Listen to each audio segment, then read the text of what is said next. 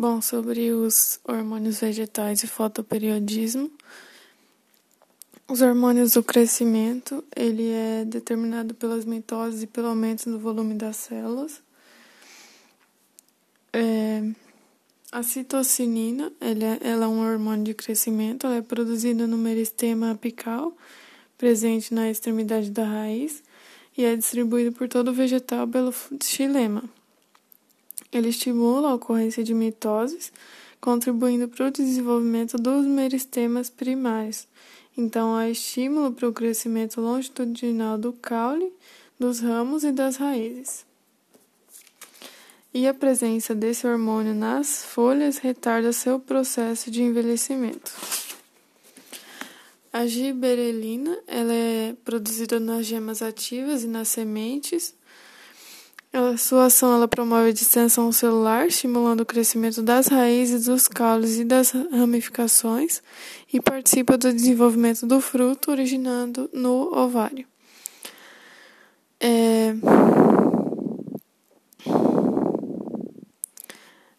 Algumas plantas normais que recebem doses extras desse hormônio elas se tornam é, gigantes. Ela também pode ser aplicada em gemas ou sementes que estão em dormências. Então, estado de atividade metabólica muito reduzida, induzindo seu desenvolvimento. Então, elas são utilizadas em estados de dormência de algumas plantas e elas originam ramos ou flores enquanto as sementes entram em germinação. A auxina, que é um hormônio de crescimento que estimula principalmente a distensão celular, em que tem a auxina natural e a sintética. A natural é o ácido indolacético, que é chamada de AIA, que é produzido por embriões de sementes e por gemas ativas. É, nos embriões, o AIA é produzido após a ocorrência da fecundação, quando o embrião está se desenvolvendo ainda. E quando a semente é produzida, o embrião fica em estado de vida latente e cessa a produção de AIA. É, na gema apical ativa do caule, ela é transportada ao ápice da raiz e no trajeto ocorre a diminuição da concentração desse hormônio. Então, a extremidade do caule tem concentração de hormônio mais elevada do que a extremidade da raiz. É, nas auxinas sintéticas, elas são chamadas de reguladores de crescimento.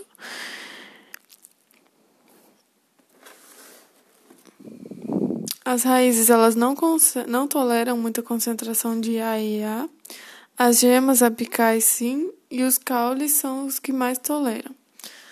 Na dominância apical, é, o A e A ele se concentra na ponta, lá na gema apical, que é na extremidade mais alta da ponta da planta, ela produz auxina, que é transportada ao ápice da raiz. No início do trajeto, a concentração de auxina é elevada e causa inibição das gemas laterais.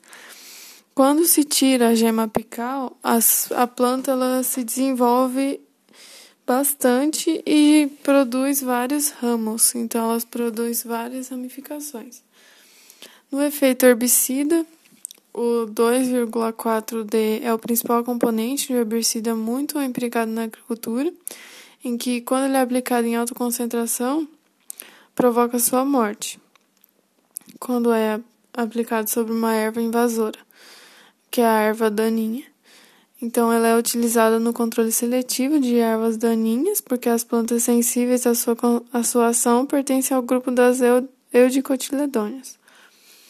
Na formação de raízes adventícias, é, as raízes adventícias elas são originadas de pecíolos de folhas ou de ramos cortados. Então, quando essas estruturas elas são colocadas em águas, elas produzem depois de alguns dias é, raízes adventícias. Se for adicionada auxina a uma concentração adequada, há estímulo para a produção de mais raízes adventícias e a muda pode crescer mais rapidamente. A formação de frutos sem sementes, que são os paternocárpicos. É, na formação de, normal de frutos, o pólen ele atinge o estigma do pístilo e desenvolve-se em seu interior formando tubo polínico. É...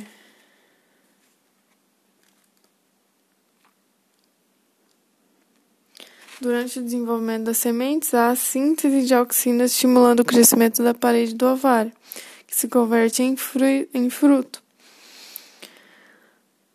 É, um procedimento para obtenção de fruto sem semente consiste em remover os estames, que são os produtores de pólen, e aplicar auxina no ovário da flor. Na abscisão de folhas e de frutos, é, o que causa a queda de folhas. Então, as folhas caem pela queda da produção de AIA. O hormônio de redução de atividade metabólica, que é o ácido abscísico, que é o ABA, que é produzido em alguns parênquimas, como no interior de folhas e no parênquima de frutos. Então, a sua principal função é, é promover a redução da atividade metabólica, que é bastante útil para a planta, dependendo das suas condições em que ela se encontra. Ela inibe, por exemplo, a germinação da semente enquanto ela está dentro do fruto, porque não tem sentido ela ah, houver a germinação da semente quando ela estiver dentro do fruto. O hormônio de maturação, que é o etileno, que ele amadurece os frutos e também ajuda o AIA na queda da folha. É, esse hormônio ele degrada a clorofila e o amido. Então, ele faz com que não haja mais o pigmento clorofila, então ele não fica mais verde. E o amido, com a formação de glicose e frutose. É, movimentos vegetais o tactismo, que é o deslocamento do organismo ou de alguma estrutura em meio líquido. O tropismo, que é um movimento irreversível que depende da origem ou do estímulo que envolve o crescimento de uma estrutura, em que há quatro tipos de tropismo. O quimiotropismo, que é desencadeado por estímulo químico, que é quando colocado, por exemplo, adubo, que faz com que o tubo polínico ele se alonga até o óvulo, estimulando por substâncias, estimulado por substâncias químicas, sem sofrer retração posteriormente. O tigmotropismo, que é determinado por estímulos mecânicos, que é, por exemplo, aquela trepadeira. Quando ela encosta em alguma árvore, ela começa a se enrolar em volta dessa árvore. O que é reconhecido como geotropismo, que é relacionado à gravidade. Por exemplo, quando uma planta jovem ela é colocada horizontalmente em um ambiente escuro, ela apresenta é, curvatura da raiz para baixo e do caule para cima. Então, a raiz ela tem é, geotropismo positivo e o caule apresenta geotropismo negativo, porque cresce ao sentido contrário da gravidade. O fototropismo, que é quando o caule e a raiz são expostos à iluminação em uma das faces e há crescimento do caule em direção à luz. Então, o caule tem fototropismo positivo e a raiz fototropismo negativo, porque fica na direção oposta à luz. É... Então, nesse caso, quando tem, por exemplo, a luz em uma determinado, um determinado lugar, o caule cresce em direção à luz e o, o AIA, que é o hormônio do crescimento, ele fica em direção oposta à luz, porque ele não gosta de luz. Então a planta ela vai crescer mais na direção da luz. Por isso que a planta ela cresce mais nessa direção, porque o hormônio do crescimento não gosta de luz. Então, essa parte que tem o A e A, ela não vai crescer tanto. O nastismo, que é o fotonatismo, nastismo, que é a abertura e fechamento dos estômatos. Acontece a abertura da estrutura quando uma planta ela tem grande disponibilidade de água no solo e a presença de luz, e há o seu fechamento no escuro. O niquitinastismo, que é o caso das 11 horas, que ela abre suas flores nas horas mais iluminadas do dia e fecha quando a luz se torna mais fraca. O seismonastismo, que é a dormideira, ou sensitiva, que é quando você encosta nela, ela fecha suas folhas.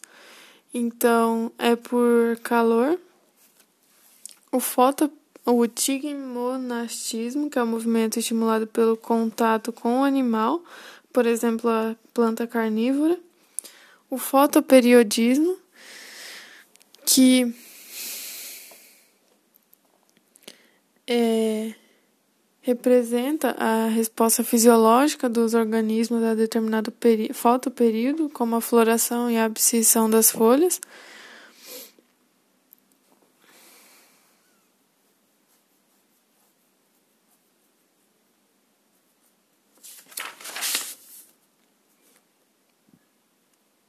Então, a escuridão como indutor de floração. Então, as plantas de dia curto, elas correspondem a plantas de dia, plantas de noite longa. Então, elas precisam de uma longa exposição diária e escuridão para estimular a floração.